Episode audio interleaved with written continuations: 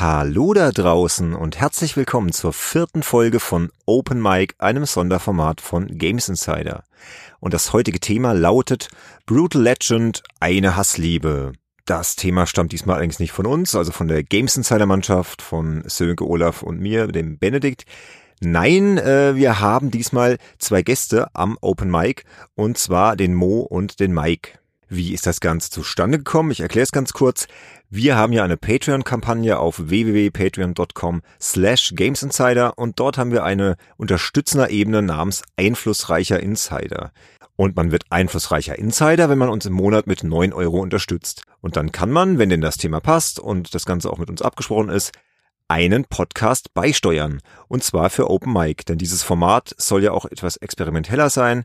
Wer Folge 3 zum Beispiel gehört hat, der kennt mittlerweile auch meine Tochter. Die kam da auch mal zu Wort das ist eben ein Format, wo man sich auch ein bisschen austoben kann und ausprobieren kann. Und genau diese Möglichkeit möchten wir eben dann auch unseren Patreon-Unterstützern gelegentlich bieten. Ich hatte mit Mo und Mike vereinbart, so, ja, mach doch mal eine gute halbe Stunde. Herausgekommen ist jetzt eine Stunde. Macht aber nichts, denn ich finde das Thema sehr spannend. Die beiden sind auch passionierte Metal-Fans und das merkt man diesem Podcast auf jeden Fall auch an. Ich habe Brutal Legends selbst bisher auch noch gar nicht gespielt, aber nach diesem Podcast, wo die beiden doch recht begeistert, zumindest im Teil, äh, wo sie ihre Liebe kundtun, über das Spiel sprechen, ähm, hat das auf jeden Fall mein Interesse geweckt. Aber es gibt eben auch einige Punkte, die sie massiv stören und deswegen ist das Ganze eben eine Hassliebe. Ach ja, und wenn ihr ganz genau hinhört, Moos Hündin Maya war während der Aufnahme auch anwesend und äh, hat fröhlich vor sich hingeschlummert. Kann man hier und da mal hören, aber ja, wir sind hier eben authentisch und wie gesagt, Open Mic, hier ist so gut wie alles erlaubt. Doch jetzt habe ich genug gequatscht und gebe das Mikro weiter. Hier sind Mo und Mike. Hi, ich bin Mo. Und ich bin der Mike. Wir reden heute über Brutal Legend, da wir uns neue Formate für unseren eigenen Podcast Technikquatsch überlegt haben und einfach über Spiele darüber nachgedacht haben oder eigentlich gesprochen haben, die wir lieben und gleichzeitig Dinge an sich hat, die wir auch hassen, also wo wir wirklich denken, ah, warum machst du Spiel das jetzt? Da gibt's ja einige. Und das fanden wir halt spannend, das wollten wir immer schon mal auflegen. Und in diesem Open Mic haben wir jetzt einfach die Möglichkeit ja bekommen, uns mal vorzustellen. Und wir dachten, ich glaube, das dachten wir einfach, das ist ein guter, guter Plan. Genau, und wir haben uns gedacht, dieses Format nennen wir passenderweise Hassliebe. Genau, einfach weil es genauso viel Liebe wie Hass gibt mal in diesen Spielen und oh, Brutal Legend bietet sich so gut an. Wir beide sind große Fans vom Heavy Metal, deswegen noch mal mehr. Da liegt das Herz noch mal ein bisschen schwerer bei dem Spiel. Oh ja. Dann frage ich dich mal, Mike, als erstes, was liebst du denn so sehr an Brutal Legend? Ja, eben diese Liebe und zum Detail die Liebe zum Heavy Metal, die da in jeder Pore rauskommt. Es fängt ja schon direkt im quasi Prolog an, also nicht das Intro, sondern der Prolog. Da sieht man Jack Black, passend wie sonst was, wie er in einen, in einen Plattenladen geht und eine Platte sucht. Und zwar eine, eine geheimnisvolle, verbotene Platte. Und dann kramt er da so durch die, durch die Plattensachen und neben Epic Metal und ähm, ich glaube, Technical, Technical Thrash Metal und so findet er dann in einem Fach Forbidden Metal diese Platte. Und das ist Brutal Legend. Einfach nur geil, dieser Moment. das ist so großartig. Vor allem, wir haben es ja jetzt extra nochmal gespielt, aber damals, als ich es zum ersten Mal gespielt habe, das war einfach so, ach Gott, ist das schön, direkt schon bevor das Spiel überhaupt losgeht. Ja, ist einfach nur ein ist einfach nur ein geiler Moment, wenn dieses Plattencover aufgebaut wird, wie so ein Booklet und dann einfach quasi durch die Menüs geht. Da merkt man ja schon jeder Pore, wie viel Liebe das ganze Ding hat. Oder auch das Intro. Ich liebe das Intro. Ach Gott. das Intro, das, das wirkliche Intro ja. jetzt vom Spiel. Da, das muss man vielleicht kurz ein bisschen beschreiben. Da ist ein Konzert von einer ich mache große Anführungsstriche in die Luft, Heavy Metal Band. Es ist so, so eine Hipster, nee, Hipster ist das Falsche, das ist so eine Alternative. Es erinnert mich total irgendwie an Limp Bizkit und so. und, naja, und da ist dann Fokus direkt erstmal auf Eddie Riggs, The Roadie. Oh yeah. Auch wieder gespielt von Jack Black. Auch super synchronisiert. Also man nimmt diese, diesen Charakter sofort an, weil man sofort merkt, okay, das ist diese Person, das ist, das nimmt er auf, als wenn es jetzt ein echter Schauspieler wäre. Das ist tatsächlich so. Ich, ich war wieder überrascht, wie passend es einfach ist. Also es ist nicht so, es wirkt nicht so aufgesetzt, sondern der, der Jack Black verkörpert den einfach. Das ist nicht nur so, er spielt jetzt da so ein bisschen, sondern das ist Jack Black. Ja, und das ist einfach voll dabei. Generell, ich meine, das Spiel ist jetzt 2008, 2009 die Konsolenversion, 2010 die PC-Version gekommen. Es sieht immer noch, da sehen die Charaktere immer noch ja, sehr ikonisch aus. Es ist halt so ein Comics, Comic-Look, das Ganze. Und das sieht, sieht immer noch toll aus und die, wie er das dann macht und alles kann man auf jeden Fall immer noch gut angucken. Genau. Und, und dann geht's halt da so weiter, wie, ja, da, diese komischen Musiker, ich mach's mal auch wieder in Anführungsstrichen, kommen daher und ja, es sind halt einfach kleine Kackbratzen. Und ja, Eddie ist halt dieser, der, der quasi beste Roadie, den es gibt, der kann alles, der kann alles bauen, alles reparieren, der ist für alles da und er hat auch dieses Bühnenbild, was halt auch so ein monströses Ding ist, gebaut und dann geht er dieses Konzert, ich, ich, ja, ich will es gar nicht sagen, Konzert los und ja, da geht natürlich alles schief. Ja, und er muss in die Bresche springen wieder. Als Roadie, was, was ein Roadie halt so mal tut. Genau. Weil irgend so ein, der eine Trottel von denen, der Gitarrist, glaube ich, steigt dann auf, auf so, eine, so, ein, so einen Balken oben auf, der natürlich dann droht abzubrechen und da ein anderer Roadie dazu kommen ist, lass ihn fallen. Na, auf jeden Fall macht er dann so erzählt so, ja, ist die Aufgabe eines Roadies, andere gut aussehen zu lassen. Und während er halt also zugeht, wischt er noch so ein bisschen ab, nimmt Flaschen mit. Dann fällt der andere Typ, er fängt die Gitarre auf und dann den anderen Typ, setzt ihn ab und dann passiert es. Das Bühnenbild fällt um und erschlägt Eddie. Und dann beginnt die mystische Reise. Das, das ist auch so der erste Heavy Metal Punkt auch im Spiel dann, wenn auf einmal ein verchromtes Biest auftaucht die Leute erschreckt, sie tötet. ja, vor allem die Band, das ist so schön, wie er die äh, einfach mit seinem Feueratem anbrüllt und erstmal die Köpfe so richtig so wie bei so Lego oder so abploppen. Ja. Das ist einfach sofort Beast, Chrome, Metal. Einfach dieser, dieser stilistische 80er Jahre, Stück weit 90er Jahre Heavy Metal. Ja, das ist auch ganz klar ähm, von dem von dem Maskottchen von Motorhead inspiriert. Also mit diesen Hauern äh, Chrom wie das, das Orgasmatron von äh, Motorhead. Ja. Herrlich. Einfach sowieso, herrlich. Ja, also sowieso. Und das kann man ja einfach lieben. Überall sind ja immer wieder so Anspielungen auf alle möglichen Bands, sei es Kiss, Motorhead. Genau. Ähm, äh, das ist einfach, einfach nur geil. Ähm, wollen wir einfach noch mal ein bisschen über den Style reden? Ja, sehr gern. Ich meine, das macht das Spiel ja mit aus. Also deswegen ist das Spiel immer noch zeitlos für mich. Ja, absolut. Weil die, wenn man dann in der Welt rumfährt, das, das ist einfach so dieses quasi weltgewordene Plattencover von klassischen ja. Heavy Metal Bands. Da müssen wir ja sofort mit anfangen. Womit fährt man denn da überhaupt darum? Ja, genau. Man baut sich dann, weil das ist eben eine Heavy Metal Welt da, da wachsen die Metallteile an Bäumen aus dem Boden. Es ist alles krude und, und Chrom, Metall und er baut sich einen eigenen Hot Rod, den Druid Blau. Einfach nur ein Beast. Ja, das ist das Beast, das Metal Beast sozusagen. Und ja, also man, wie gesagt, man bewegt sich hauptsächlich mit diesem Karren durch die Welt und diese Welt ist halt wie, also an jeder Ecke so sieht man sowas wie Stonehenge-artige Gebilde, ähm, Metall, Zacken aus dem Boden, ähm, überall auch Kleinigkeiten zu entdecken. Es ist großartig. Was ich, bevor ich es irgendwie irgendwann untergehen lasse, da gibt's so diese kleinen Skulpturen eingebunden in ähm, Bondage-Leder und die kann man dann befreien mit einem, ach, das, da greife ich jetzt vor, aber mit einem Gitarrenangriff und dann werden die so zu so kleinen Drachenwesen, also Statuen. Nicht, dass ja. es falsch rüberkommt, aber genau. Genau, das ist ja so, vor allem Dingen ja, wenn man das Spiel in mehreren äh, Hälften unterteilt, zwei Hälften sind ein Ganzes, ähm, ist ja gerade diese Power True Metal Welt ja erstmal so das Größte. Sie ist sehr, sehr groß gemacht und es ist halt so, fängt ja auch damit an, dann Verbündete rauszuholen, die dann auch eben sind. Und das ist ja auch der Stil, die Charaktere, die, wie die Charaktere gezeichnet sind. Ja, das ist genau tatsächlich, wie du sagst, diese 80er Jahre Power Metal mit den mit so Lederwesten und äh, natürlich den 80er Jahre Frisuren. Gerade bei ja. Lars Halford, ja. der Anführer der Rebellion gegen die bösen Dämonen. Ja, das ist auch wieder ein bisschen wirr, äh, rumgesprungen, aber auf jeden Fall. Vielleicht gehen wir noch mal kurz zurück, was das Setting grundsätzlich ist, also die Situation ist.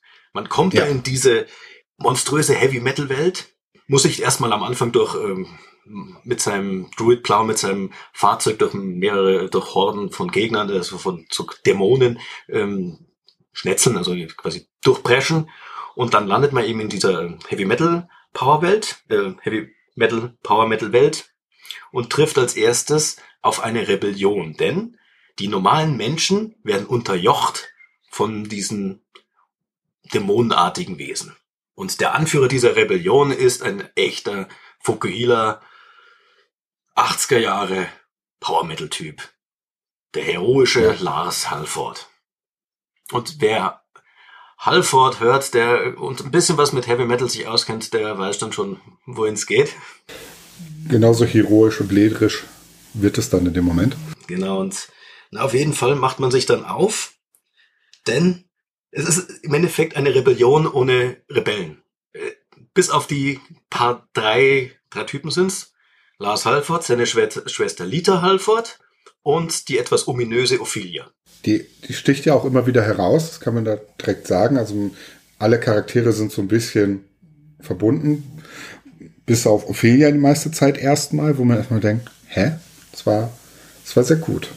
Ja, und um das noch ein bisschen dann, wie es dann geht, die erste Aufgabe, die man da hat, möchte ich jetzt so ein bisschen, weil das auf die Charaktere auch wieder sich gut bezieht, ist, die Headbanger aus den Minen zu befreien.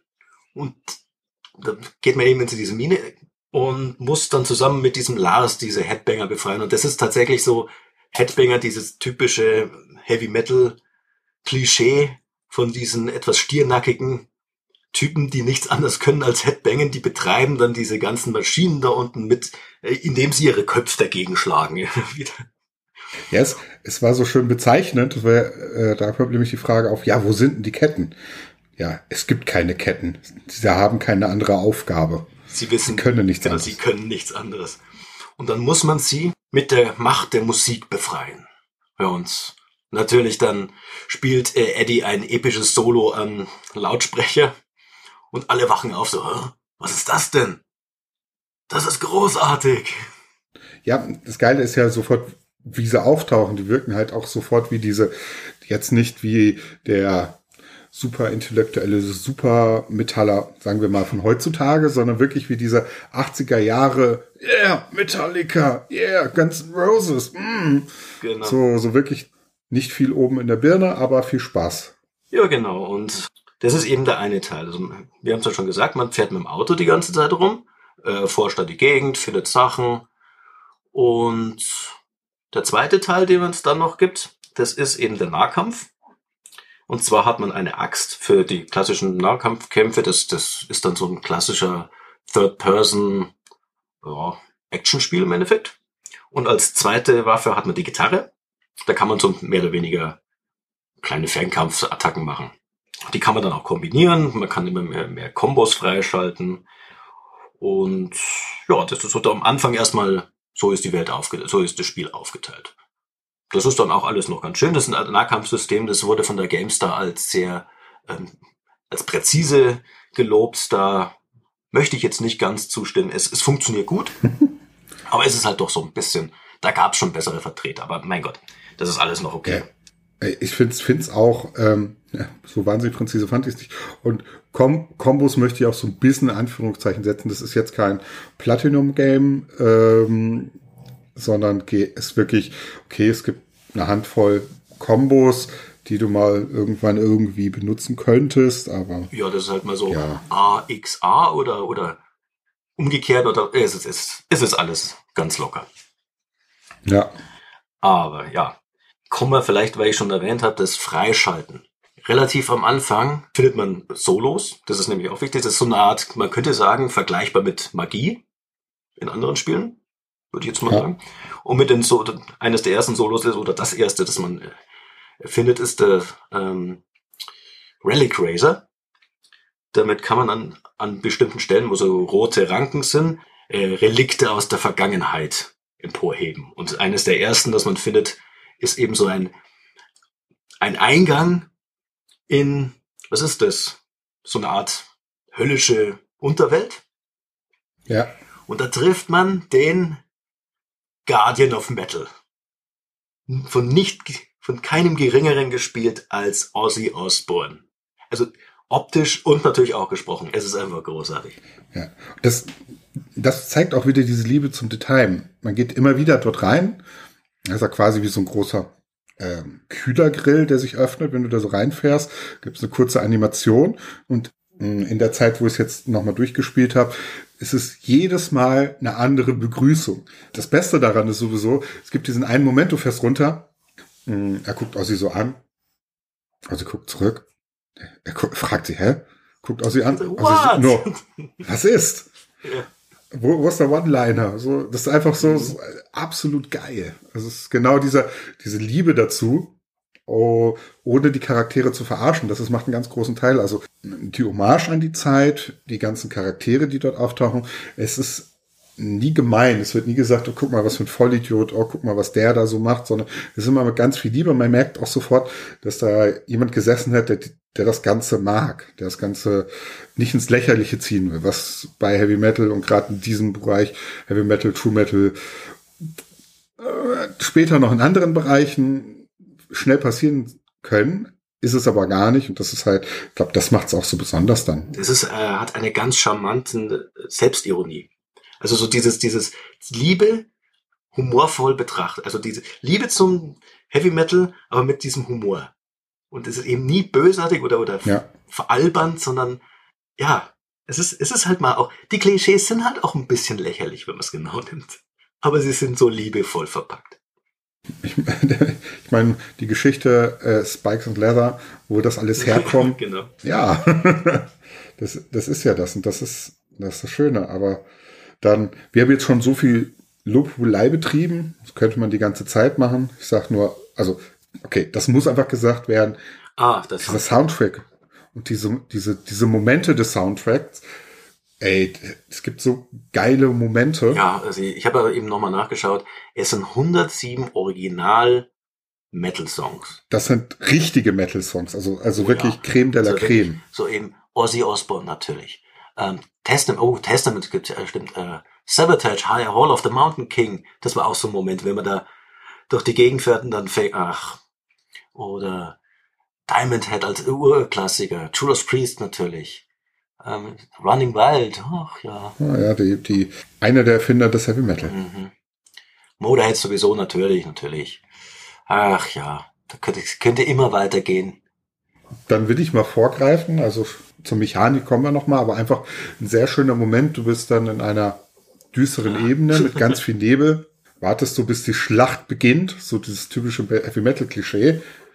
Und auf einmal läuft im Hintergrund Her Ghost in the Fog von, von Cradle of Filth. Also, wer diesen Song kennt, denkt sich, ich sag's wirklich so, der fängt sehr, sehr langsam, sehr, sehr reduziert an. Es dauert relativ lange, bis, bis er, bis er dann anfängt und sitzt so, Moment, das, nee, das haben sie jetzt nicht. Und überall ist so Nebel, ein bisschen so einer Schlucht und das habt ihr jetzt nicht wirklich gemacht. Oh, das hat, also sie haben es gemacht. Sie haben es gemacht. Wie geil ist das denn? Das ist so ein geiler Moment. Das passt einfach so von der Stimmung so wunderbar. Das ist, wie, eben wie das aufbaut und einem dieses gruselig, friedhofsartige Stimmung. Ach, Ja, so, so bisschen eine ne Mischung aus, aus äh, verquerer Geisterbahn oder ich weiß auch nicht, aber so ein, das, das Lied und diese Stimmung passt, wo man nicht genau weiß, hat das jetzt aufs Lied direkt wirklich bezogen und deswegen das Ganze so gebaut oder und das, die Fragen stellt man sich ja immer wieder. Also so häufig hat man ja den Eindruck, dass er sich dann direkt auf die Lieder, die ja dann, die dann auch gespielt werden, auch bezieht dann. Ja, eben, das, haben sie wirklich in manchen Stellen wirklich perfekt auf die Situation das Lied genommen. Das ist Das ist einfach wunderbar. Und ja, eben auch ein weiterer Teil, eben, wir haben es ja schon mit den Charakteren angesprochen, das ist auch so dieser äh, Liebe zum Detail. Eben Eddie Riggs, also beziehungsweise Jack Black als Hauptdarsteller. Perfekt. Dann Ozzy Osbourne als der Guardian of Metal. Später trifft man dann noch auf Lemmy Kilmister, der äh, Kilmister, ähm, der leider verstorbene Frontmann und Chef von Motorhead. Ja. Dann Rob Halford eben spielt mit von Judas Priest und zwar in Doppelrolle. Ja. und ähm, wen haben wir denn noch? Da ist doch noch, wie habe ich da gerade? Ähm, Lita Ford ist auch so eine äh, Metal-Sängerin, die spielt eine eher kleinere Rolle. Der Name sagt mir jetzt nicht mal was. Und ähm, ah auch ganz toll. Tim Curry sagt er was, der ist jetzt kein Heavy Metal, aber Schauspieler. Oh ja. Auf jeden Fall ähm, Tim Curry als Schauspieler, der auch ein großartiger Sprecher ist. Kennst du äh, Legende mit Leiter Tom Cruise? Ja, sagt mir was. Das ist so ein alter Fantasy-Film von ähm, Ridley Scott. Da geht's um das mehr oder weniger letzte Einhorn. Auch wenn es nichts mit dem Film letzte Einhorn, aber das letzte Einhorn. Ja. Und da spielt er den Sohn des Teufels, also Tim Curry spielt, spricht den Sohn des Teufels. Also recht so ein Riesenmonster und der hat halt diese, diese bedrohliche, aber auch ein bisschen laszive Stimme und das ist einfach großartig. Also die Besetzung ist wirklich. Und genau, und diese äh, Ophelia, die wird im Englischen gesprochen von Jennifer Hale. Die ist relativ bekannt, vor allem, also viele Sprechrollen in Computerspielen, aber vor allem als weiblicher Shepard von Mass Effect. Also auch da gut besetzt. Definitiv, also die, also Ophelia ist ja wirklich ein essentieller Bestandteil im ganzen Spiel und wird auch schön schlau dargestellt. Das ist ja das Gute darauf. Sollte man nicht am, äh, erwarten für so ein quasi reines Heavy-Metal-Spiel, aber es ist ähm, eine gute Zeichnung, auch mit Entwicklung. Also das finde ich eigentlich gut, auch wenn ich es hasse. Okay. Es gibt diesen Moment, ähm, wie gesagt, bevor wir auf die Spielmechanik eingehen, einfach mal auf die Story, wo Eddie und Ophelia sich in die Haare bekommen, Mhm, ja. ähm, weil sie nicht sofort alles sagen will, äh, was sie weiß. Und er rastet dann aus und lässt sie dann zurück, was dann dazu führt, dass sie quasi ein gebrochenes Herz hat. Wo ich auch denke, Eddie, du Idiot. Das, das, das, dieses, ich bin so true und wir stehen zusammen, Hail and Kill und, äh, und ja, du hast mir das nicht gesagt. Hm, Genau. Da habe ich jetzt keinen Bele- Bock drauf. Ich, Beleidigte Leber. Nee. Aber, so- aber so richtig, und das war echt so, Alter, du Depp, wirklich. Ich, ich habe das in mehreren Etappen das Spiel gespielt. Ich saß dann nachts im Bett. Ich so, Alter, ist das ein Pfosten? Was, was ist denn los mit dem? Das hat mich wirklich beschäftigt. Das ist, das haben viele, viele Spiele, die es sehr, sehr gern wollen würden, lange nicht geschafft. Ne? Aber wirklich so, wo ich dachte, das, das war, das war nicht besonders true. Das war nicht cool. Also, also ich war, Nee, ah, also habe lange auf die Auflösung dann gewartet, auch aus der ganzen Nummer. ach ja, es ist auch ein bisschen so ein Plot-Device eigentlich. Das ist, das ist dieser, dieser äh, ein bisschen erzwungener ähm, Twist. Aber Ophelia als Charakter und Jennifer Hale eben als Sprecherin macht das so gut, dass dieser Charakter für dich so, ey, du kannst jetzt Genau. nicht mit der machen, Sie das hat ist ja- nicht in Ordnung. Sie ist zwar vielleicht nicht- nicht komplett mit allem äh, rausgerückt, aber sie hat, sie hatte eigentlich keinen Grund gegeben, ihr nicht zu vertrauen. Ja, und ah, das hat mich wahnsinnig gemacht. Aber das, wie gesagt, ist eigentlich ein Vorteil vom Spiel, weil es ist einer der wenigen Spiele, wo du wirklich damit denkst, nee, nein. Und, und nicht denkst, mach das nicht, weil das dumm ist, sondern mach Richtig. das nicht, weil das ist nicht cool. Das fand ich einfach mal, einfach mal schön. Einfach mal das in einer, wie man so schön sagt, Billo-Geschichte, gut gegen böse und wir sind das Heavy Metal und der Heavy Metal für alles und ah, und genau das, das finde ich halt einfach sch schön an der ganzen Geschichte. Das sind immer wieder Punkte, Ja. wo du denkst, ah, schön. Ja, also das ist wirklich immer wieder, es kommt immer so wieder so, so also Story wird vorangetrieben, dann ist so eine kleine Pause und entwickelt sich da was und dann geht's wieder weiter. Und das ist sozusagen auch im Spiel verankert, indem man immer weiterkommt in der Welt. Ja, es ist da auch wieder mit den Charakteren, also dann später, es gibt so eben, wo ich da vorhin hatte mit dem Nebel, so eine Gothic-artige Welt, so Wave 80er Jahre, Gothic 90er Jahre, so ein bisschen äh, Mischmasch aus beiden. Dann kommen dann die, bei den Kämpfen kommen dann immer die äh, Gegner zu einem und da sagt, sagen die Gegner dann solche Sachen so, warum gibt es all diese Farben? Man braucht sie nicht. Irgendwie sowas in diese Richtung ist einfach total witzig. So Emo-Style und dieses, ja. Ja, wirklich, dieses, dieses wirklich Hardcore-Gothic-artige. Das ist Mhm. einfach, einfach gut gemacht, aber ohne es jetzt zu sehr ins Lächerliche zu sehen, wie ich finde. Es ist immer noch gut gemacht für, für diesen Bereich und ha, schön. Einfach schön. Ja. Wollen wir noch kurz auf die verschiedenen eben, weil du schon angefangen hast mit dieser Gothic-Welt, auf die verschiedenen eben, äh, Welten eingehen? Ja, gern. Also, Also wie gesagt, wir fängen, a- fangen an in so einer eher, ja, hügeligen Graswelt mit lauter eben so Stonehenge-mäßigen Steingebilden, so ein bisschen, bisschen, ja eben so diese, diese Power, diese, dieses Urwüchsige. Das ist eben so eben, wo dann auch diese Heavy Metal, Power Metal, ein bisschen Thrash Metal kommt. Das sind so diese ganz klassischen 80er Sachen. witzigerweise passt sich der Soundtrack dem auch an. Das heißt, du hast in diesem Bereich ja auch dann erstmal diese Lieder nur. Genau, und ähm, dann kommt man später. Das nächste ist eigentlich, wenn man es genau nimmt, die Eiswelt. Ja. Es gibt dazwischen noch was anderes als Übergang, aber das nächste ist dann so eine verschneite Eis-Winterwelt mit, da müssen wir auch noch mal kurz auf die äh, Fauna eingehen, glaube ich. Ja. Aber das ähm, will ich jetzt in Anschluss machen. Also auf jeden Fall diese Eiswelt, die ist relativ klein und kompakt. hm. Gibt's nicht so viel zu entdecken, das ist halt eher so ein kleines Zwischenkapitel. Und dann kommt man in einen, in so einen Dschungel. Hm. Ich weiß jetzt gar nicht, was das alles präsentiert, äh, repräsentiert in, in der Musik. Welcome to the Jungle ist das erste, was mir dazu einfällt. Ja, klar. ähm, ist das, nee, es ist leider nicht drin. Es wäre natürlich passend gewesen, aber ich glaube, mit Axel Rose ist es schlecht zu verhandeln. Niemand möchte mit Exodus irgendwas verhandeln. ja, und da ist dann halt hauptsächlich, die, die meisten sind dann halt tierische Gegner. Und ach, ja genau, da, da findet man so, so eine Art Waldamazonen. Ne? Und als nächstes kommt man dann schon in diese Gothic-Welt. Oh ja. Das ist dann wirklich so eine Art, da gibt's dann Gebiete wie eben Friedhöfe mit Mausoleen und alles mögliche. Alles ist voll Nebel. Mit, mit, das einfach überall sind Stricke, äh, die von kargen Bäumen hängen, Kerzenständer. Einfach so richtig geile Location. Ja, und die ist dann auch wieder weitläufiger. Das ist dann, würde ich sagen, die zweitgrößte. Ja. Knapp gesagt, ja. Und ja, also das allein schon, das ist alles immer wunderbar atmosphärisch, schön voller Klischees, jeder je, jeweiligen Bereich. Also und da in diesem, eben in diesem Gothic-Bereich, das ist eben die Gothic-Sachen wie eben das Cradle of Filth, ähm, so Melodic Death, Dark Tranquility haben es da dann gespielt Mhm. und solche Sachen. Also da geht's dann eher so in das etwas härtere oder sagen wir mal dunklere. Ja, und das ist so die wichtigsten Hauptgebiete jetzt gewesen. Und dann, ja, jeweils zu dem jeweiligen Gebiet die einzelnen Gegner, beziehungsweise Viecher. Oh mein. Also die Viecher.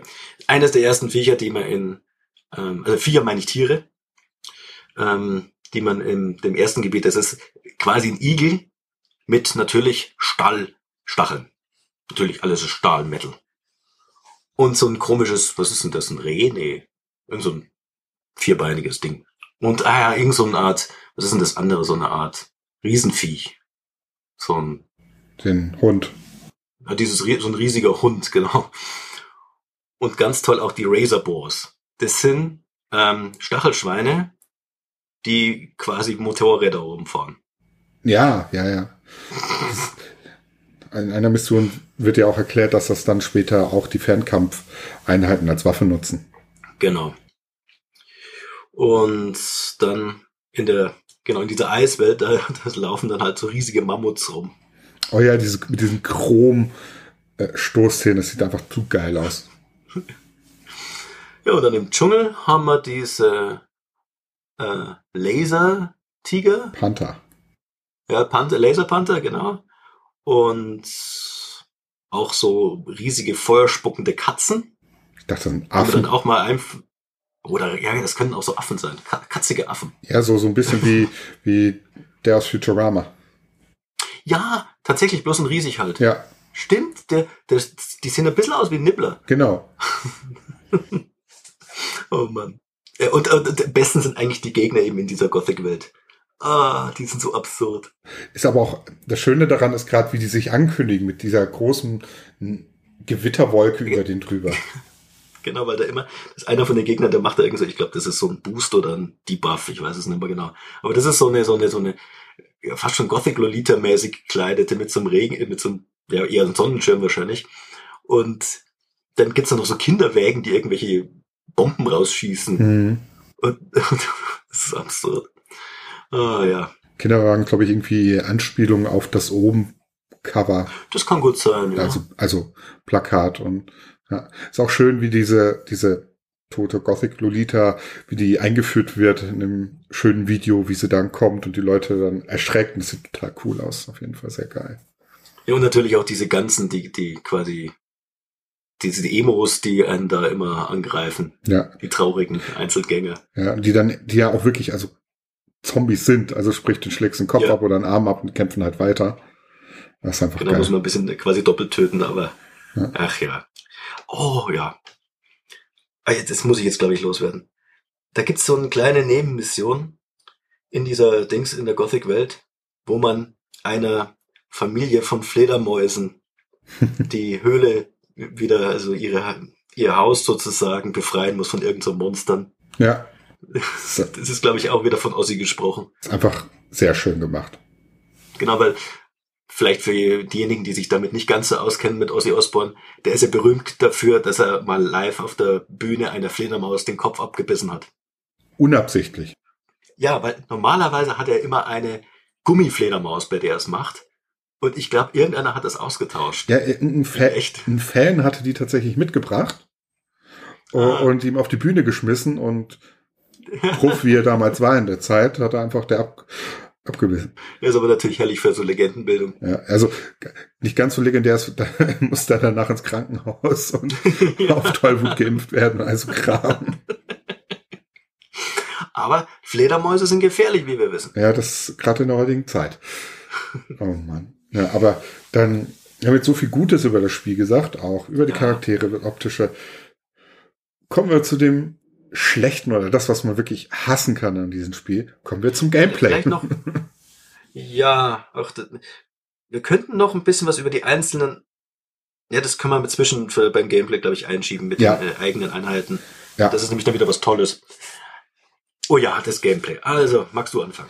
Ja, also wie starten wir das Ganze? Also wie, wie gesagt, Ja. haben wir ja erstmal den Hot Rod und Mhm. fahren dann rein in die erste Welt. Wir ähm, hacken uns dann durch die Gegner. Auch die ersten Missionen sind wirklich so, es begleiten uns immer ein paar Leute, aber im Endeffekt machst du dein Ding selber, zerschnetzelt alles, hast dann auch sogar dann ein, alleine einen Bossgegner, eine große Spinne, die gar, Ja, die Metallspinne, Ja. die ist auch ganz wichtig. ja, die ist auch ziemlich knackig gewesen, fand ich.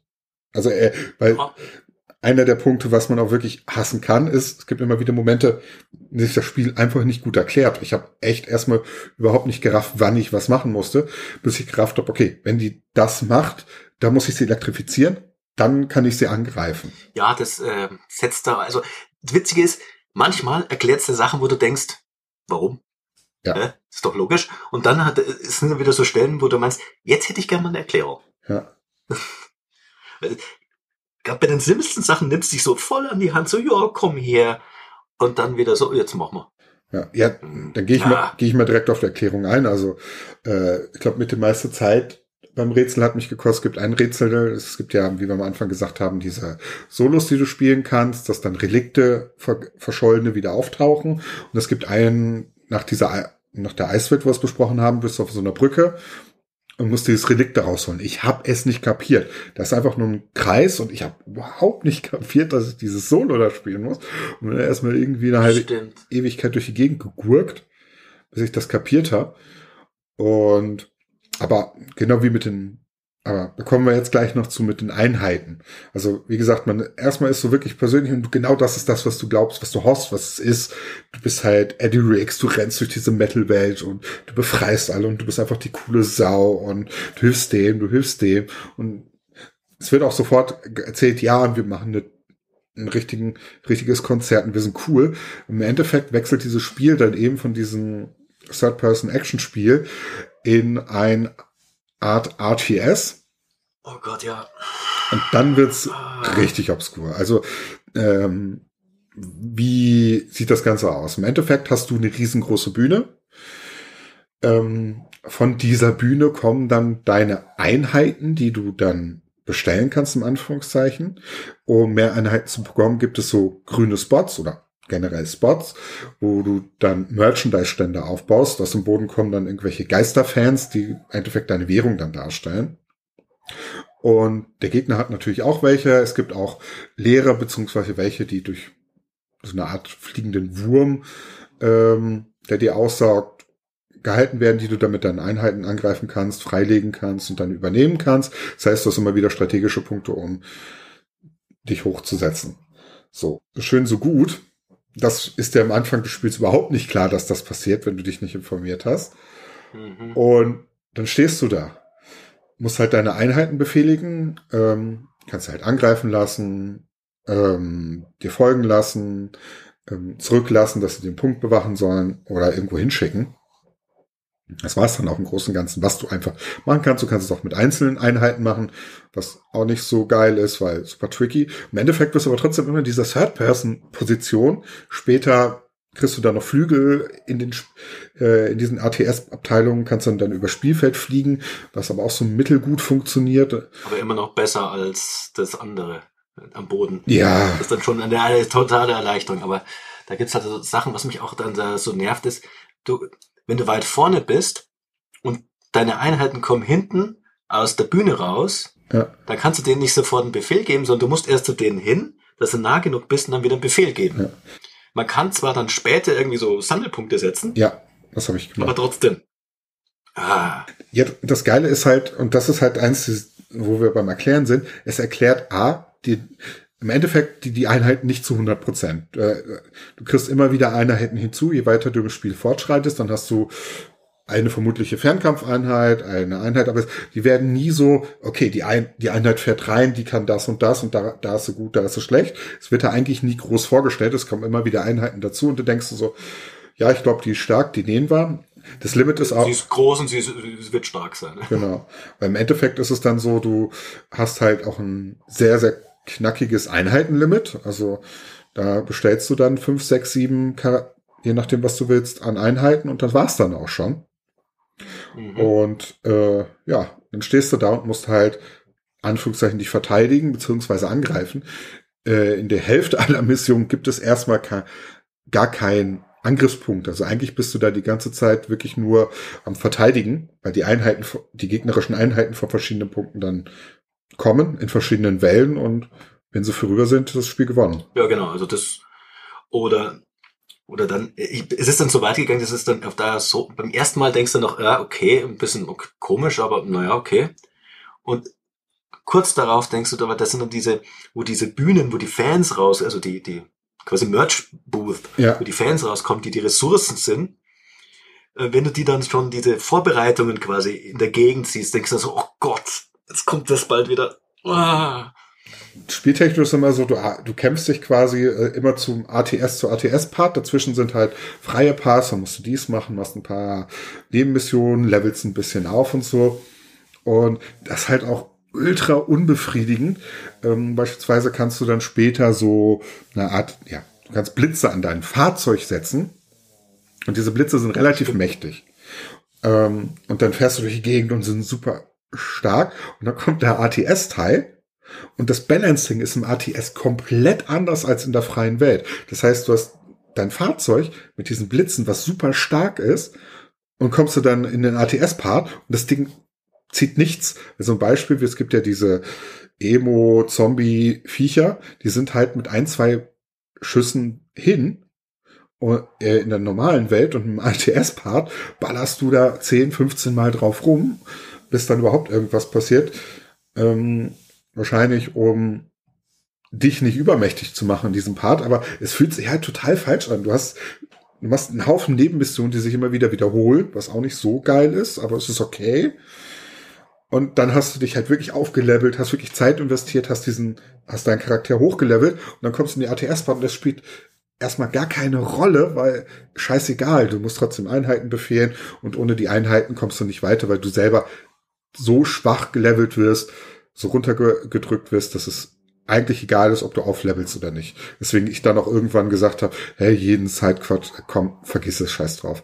Bringt mir nichts. Ja, ich, ich habe die dann doch gemacht, weil ich wollte mein Auto hochpacken mit allen. Weil da kannst halt auch Rüstung äh, verbessern, äh, eben Waffen verbessern und so. Das, das hat mich dann schon motiviert, muss ich zugeben. Ich habe das meiste auch gemacht, aber als ich das erkannt habe, war wirklich so ein bisschen total der Downer so, ja, warum mache ich das Ganze? Weil der, im Spiel ist immer ganz klar, dieser ATS-Part ist immer, ist immer das Ding. Das heißt, ähm, im späteren Spiel, Spielverlauf, es kommen ja auch Bühnen hinzu.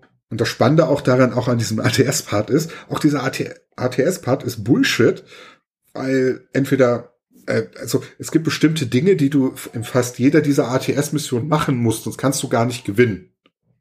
Das heißt, ja, das, ist das heißt, es ist kein echtes ATS, es ist kein Aufbaustrategiespiel in dem Sinne. Nee, das ist einfach du, die Bühne quasi ploppt aus dem Boden. Du musst diese komischen äh, quasi Quellen für Fans äh, annektieren. Ja. Und einfach die Einheiten rausspucken. Ja. Und nach vorne schicken. Ja, und im Endeffekt ist es nie was anderes. Ja, aber da gibt es aber auch, auch Dinge, wo ich überhaupt nicht äh, erstmal begriffen habe, wie ich was machen soll. Oder eben, oder wie du es einfach, ja, das Spiel verarschen lassen kannst. Du kannst ja, kriegst ja später eben, du hast ja die Möglichkeit, alle Truppen, egal wo sie sind, zu dir zu ordern. Und dann habe ich halt ein, ähm, da sind wir wieder bei dieser Nebel-Gothic-Welt, einfach alle Truppen gebaut, die ich konnte, bin nach vorne gerannt, hab die dahin geordert und meine Leute haben dann in ein, zwei Minuten ähm, die Stage auseinandergenommen von Ophelia oder der Geister Ophelia oder Gothic Ophelia, wie man sie auch immer nennen will. Und das war's. Dann, damit war die Stage gewonnen. Also da habe ich gar keine Punkte mehr eingenommen. Ich habe die äh, mhm. Stages, äh, die, die Fans Fans sein lassen, bin nach vorne gerannt, habe das Ding platt gemacht und gut ist. Später kämpfst du ja nochmal gegen sie. Und da war es. Ja, stimmt. Das waren zweimal. Das, der erste war äh, total lächerlich, der erste Kampf. Genau, und den zweiten Kampf musstest du, äh, kriegst du so ein äh, Metal Beast. Nee, wie heißt das Ding? Ah, ich weiß es auch nicht. Also es ist halt so die äh, stärkste Stone Crusher. Genau, Stone Crusher. genau. Und dann musst du nach vorne ich habe das erstmal nicht geblickt und habe dann alles zerstören lassen. Ah, da musst du den Türme zerstören mit dem Ding, okay. Und bin aber irgendwie nicht vom Fleck gekommen, weil immer wieder Einheiten von dir kamen. Und irgendwann habe ich gesagt, okay, fuck it Fahrzeug, äh, den Stonecrusher genommen, reingesetzt, vorne an ihre Bühne gefahren, draufgeballert, Mission vorbei. So, okay. That's the point. Der Stone, ja, genau. Wobei dir der Stonecrusher auch eigentlich nicht erklärt wird, richtig. Nee, das ist so. Der ist, einfach, der ist einfach da in der Liste und da denkst du, okay, baue ich mal. Ja. ja. Das Einzige, was ist, okay, er sieht da so eine Walze auf dem Boden, dann eben in dieser Gothic-Nebelwelt. Ja, cool. Okay. Und dann ist er halt da. Und das ist halt ganz, ganz viel. Und das ist halt wirklich dieser ATS-Part. Also man, man, möge sich mal die Reviews von damals auch mal durchlesen, ist wirklich äh, ein Downer gewesen. Der hat, hat es von einem hervorragenden Spiel zu, äh, zu nur einem guten Spiel gemacht, weil der ATS-Part, man kann ihn spielen, es bringt keinen um, aber du hast diese Erwartung von, du bist jetzt der geile Typ und bist in dieser geilen Welt und dann musst du halt, ja, äh, sagen wir mal, mehr schlecht als rechten ATS-Style. Ja, das ist, es ist einfach nur, es, es, fühlt sich mehr wie Spielzeitstreckung an. Ja, es ist so. Ehrlich gesagt, das ist. Es ist so, ähm, warum? So wirklich, sobald das das erste oder zweite Mal kommt, also ich habe es zweimal, zweimal, also ich habe es einmal angefangen, vor ewigen Zeiten, äh, habe ich es dann gekauft und ich wusste schon im Vorfeld, okay, kommt irgendwann der ATS-Teil. Und ich glaube, das wird vielen so gegangen sein. Hab dann angefangen und dann zweite Mission oder dritte ATS-Mission. Und ich hatte auch gar keinen Bock auf den Kram. Und habe gesagt, ey, ich hab's, hatte, da, du hast wenig Lust und da musst du dieses komplett neue Spielsystem kapieren.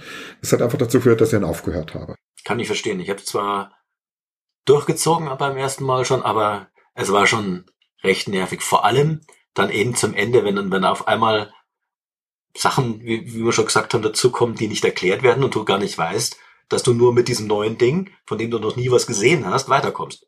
Ja, auch zum Beispiel die, die Roadies mit den Boxen. Was bringen die ah, ja. mir im ATS? Ich habe keine blassen Schimmer.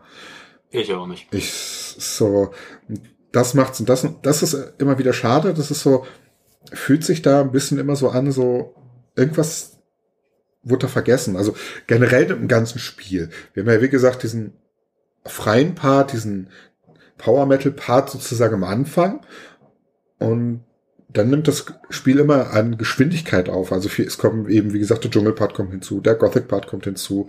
Und ja, im Gothic-Part, in Anführungszeichen, endet es dann auch irgendwo ein Stück weit. Ähm, die letzten beiden ATS-Missionen sind praktisch dieselben mit anderen Gegnern. Mhm. Und das ist alles so, hä? Also es, an manchen Stellen wirkt dieses Spiel einfach entweder, wie gesagt, in Richtung ATS nicht zu Ende gedacht, oder es hat ihnen einfach die Zeit, also die Mittel dann gefehlt, was bei Double Fine halt mal passieren kann. Nicht negativ gemeint, das ist einfach so, das ist deren Struktur. Ähm, aber es wirkt halt so, als wenn sie einfach wirklich dann fertig werden mussten in manchen Bereichen. Also ich glaube nicht, dass sie chronologisch entwickelt haben, das oder spielchronologisch, aber es wirkt halt wirklich so, wenn man wenn man es sich von oben betrachtet, so okay, wir haben diesen geilen Anfangsteilen, das ist alles so detailliert und wir wollen das und das machen und je weiter das Spiel geht, desto ja kleiner und auf den Punkt kommt's dann. Ja, das ist dieses typische Frontloaded. Also ich glaube schon, dieser erste Teil, den wollten sie unbedingt, den haben sie ausgebaut. Also den haben sie wirklich groß ausgebaut. Der fühlt sich auch irgendwie am fertigsten an. Und ich glaube, als zweites kam der Gothic Part. Der ist nämlich auch am weitläufigsten mit verschiedensten Sachen. Ja, der ist auch so detailliert und da sind dann irgendwelche äh, Gleise mit den, oh Gott, wie heißen diese Dinger? Wie auch immer. Loren? Ja, Loren, genau. Ja, das habe ich gesucht. Da mit den Loren und äh, auch Kreaturen, die quasi nur in diesem Gothic-Bereich existieren. Ganz eigen, total coole Sachen, die so ein bisschen so äh, American McGee's Alice Flair haben. Das beschreibt's total gut, ja. Ja, und das so, so in diese Richtung geht, das hat mir total gut gefallen, aber dann hast du halt wie diese Dschungelwelt. Gut, die Dschungelwelt, muss man auch dazu sagen, ist optisch deutlich am schlechtesten gealtert. Also. Ja, die Pflanzen schauen halt nicht gut aus. Nee, das ist so alles so ein bisschen matschiges Grün und. Oh. Lauter Schläuche, sind die, die Fahrwege sind lauter Schläuche. Das sind nur Schläuche. Ja, so wirklich so, okay, muss fertig werden. Komm, grün, links, rechts, auf geht's. Ist ja, du hältst dich ja auch nicht lange in diesem Dschungel auf. Auch, nee, auch, zum Glück. Und in der Nebenmission sind es, glaube ich, bis auf ein paar Ausnahmen, sind es ja auch nur Rennen, die du fahren müsstest, die ich mir dann gesteckt habe, weil die einfach scheiße sind. Ich bin so gefahren, aber. Ja, so. Da, da macht mir lieber ähm, richtige Kämpfe mehr Spaß, weil, äh, muss man auch sagen, ähm, der Hot Rod, so schön er ist, so komisch fährt er sich. Also klar, man kommt von A nach B und das ist, der fährt auch schon, aber es ist jetzt nicht so, dass du jetzt das geilste Fahrgefühl hast, wenn du auf dieser Kiste durch die Gegend fährst. Klar, er kann dann schießen, das ist dann cool, aber ja, es ist halt so, ja.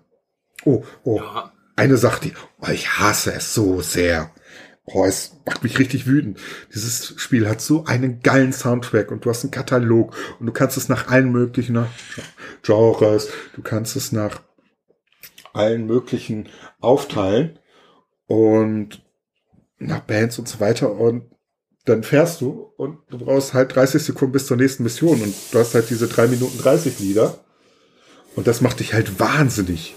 Das, das, das so, also mir fehlt so ein bisschen dieser GTA-Filler.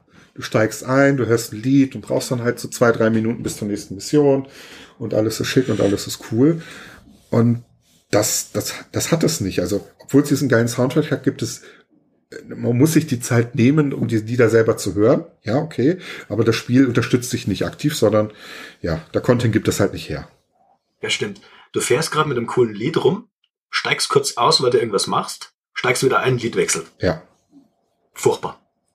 Das, ist einfach also, das Witzige ist, während du draußen bist, hörst du quasi das Lied weiterspielen, quasi aus den Boxen des Autos.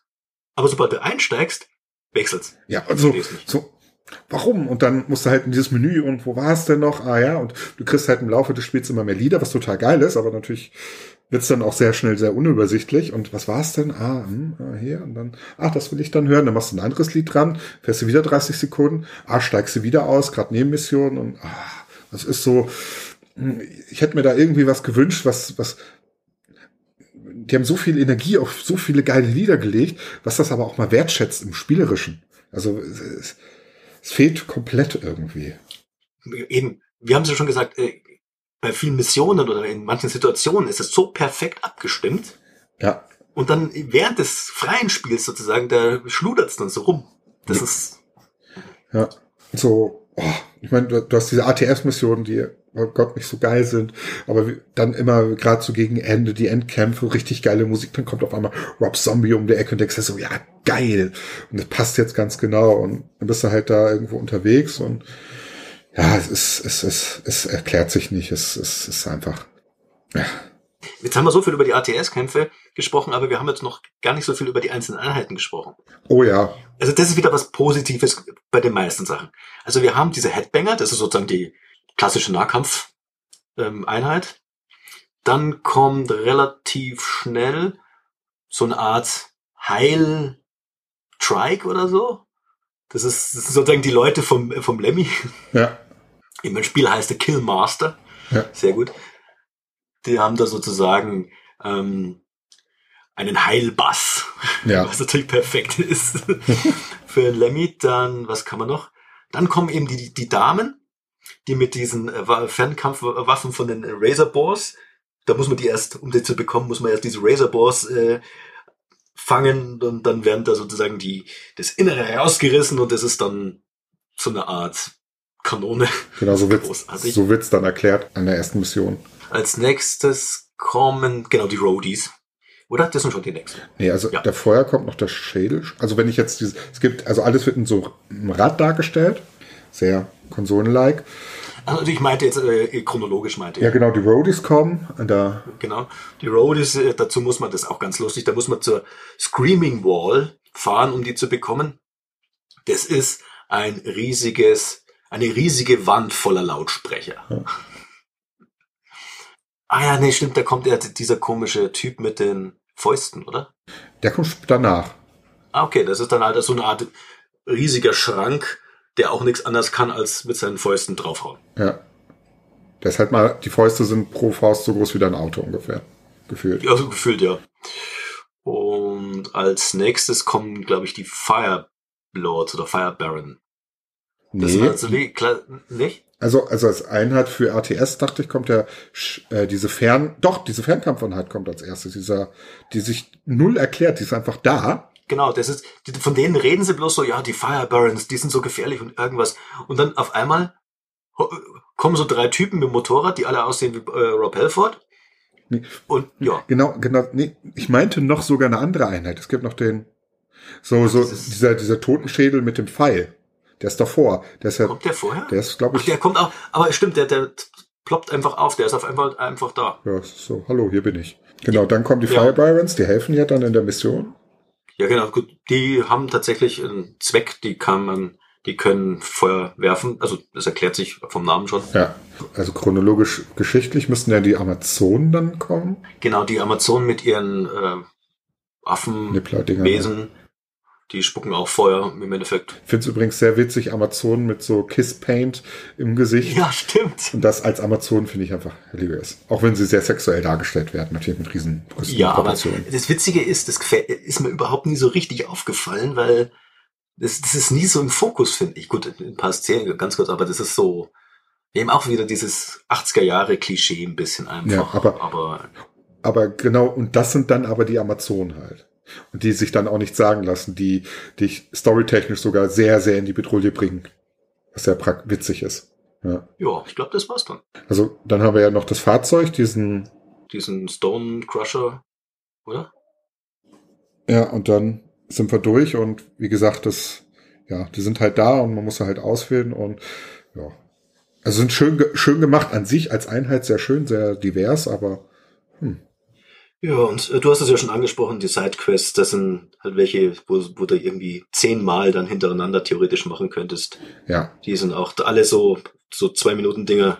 Ja, wenn es ja. hochkommt. Äh, das ist halt so, ja. machst du halt vielleicht, wenn du vorbeifährst, aber.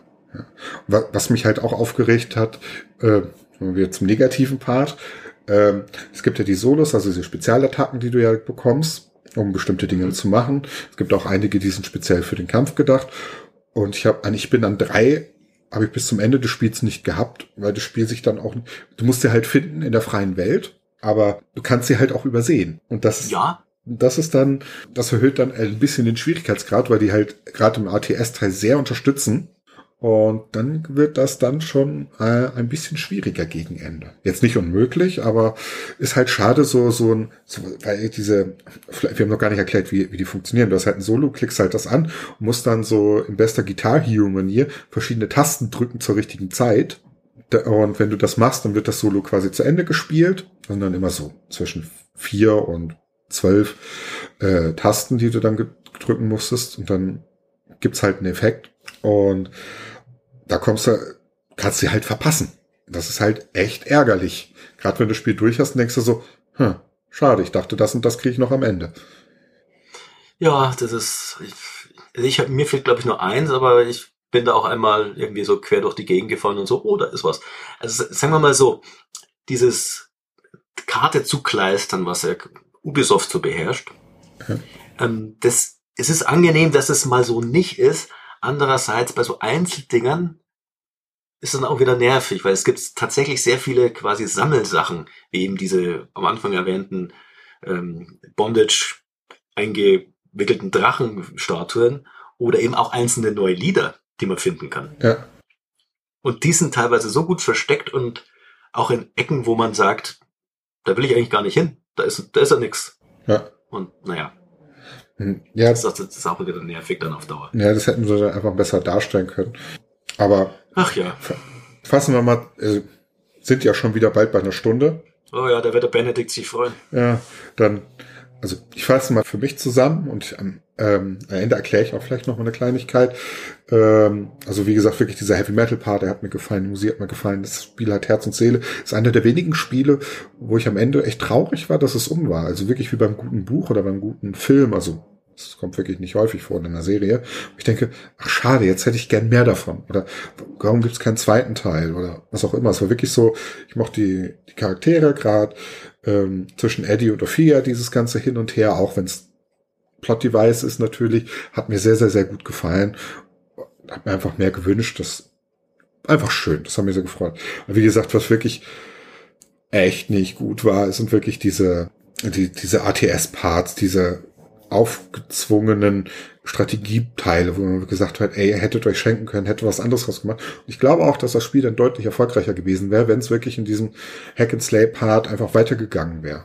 Hätte einfach die Schauplätze belassen sollen, paar andere, paar Missionen daraus zu basteln oder es zumindest nicht so zu machen. So ist es halt, ja, es wirkt halt häufig wie aus verschiedenen Elementen zusammengeklatscht dann in dem Moment. Da kann ich mich vollumfänglich anschließen. Es ist wirklich, sehe ich genauso. Es ist einfach diese, es sind halt so Kleinigkeiten, die einen dann im Laufe des Spiels wieder so, sagen wir mal, runterziehen von der, von der Begeisterung. Schade. Trotzdem geil. Definitiv. Also hm, ich habe mich ja dann im Vor äh, jetzt zum Podcast hin auch mal ein bisschen durchgelesen, die Produktionsgeschichte, weil ich wollte einfach wissen, wie kann das passieren? Und das Interessante an der ganzen Nummer ist, dass die ersten Demos gar nicht äh, diese Open-World-Aspekt im Blick hatten, sondern dass dieser RTS-Teil die ersten Demos ist. Also gepublished wurde das Ganze von EA. Und äh, ja, die ersten Sachen, die gezeigt werden, waren RTS-Sachen und eben nicht das eigentlich, also für uns das eigentliche Spiel. Bezug nimmt dann äh, Tom Schäfer, der großer Metal-Fan ist und eben auch jetzt ja ehemaliger Besitzer von Double Fine, jetzt gehört es ja Microsoft.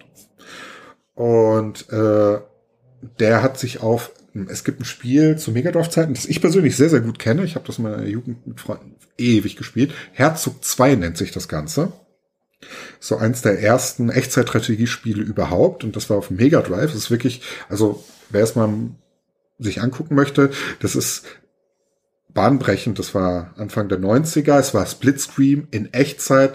Hast du halt so einen Jet geflogen, der sich dann in ein äh, Mech verwandelt hatte, der schießen konnte, also konnte eingreifen, aber du hast gleichzeitig verschiedene Basen eingenommen und daraus sind dann Einheiten, die du bauen konntest dort, äh, dann weitergezogen, die aber relativ autonom gehandhabt haben. Also wenn man sich Herzog 2 anguckt, kann man zumindest entfernt sehen, woher diese ganzen einzelnen RTS-Elemente kommen.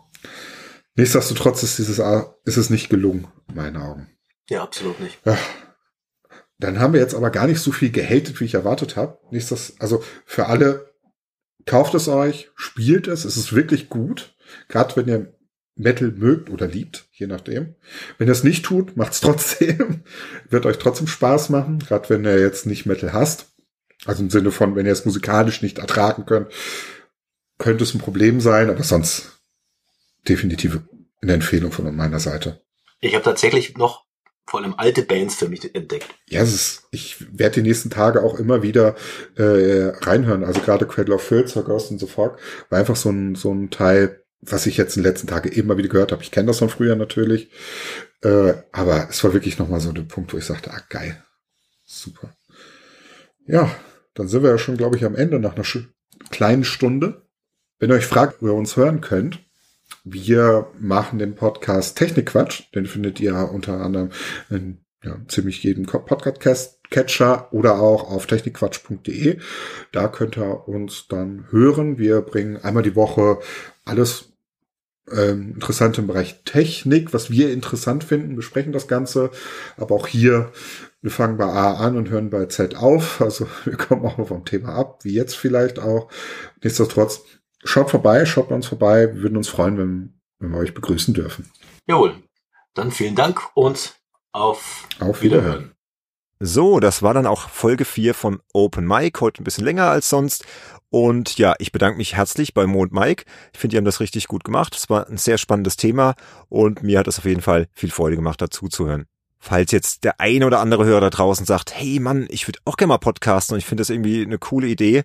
Wie gesagt, ihr habt die Möglichkeit dazu, wenn ihr zum einflussreichen Insider werdet und diesen Podcast aktiv mitgestalten möchtet. Dann geht ihr, wie gesagt, auf unsere Kampagnenseite unter www.patreon.com slash gamesinsider, könnt dort das Abo einflussreicher Insider auswählen und dann können wir einfach mal schauen, ob ihr nicht zukünftig in dieser Show auch mal zu hören seid. Wenn euch Games Insider gefällt und ihr uns einfach so unterstützen möchtet, ist das natürlich auch jederzeit gerne gesehen.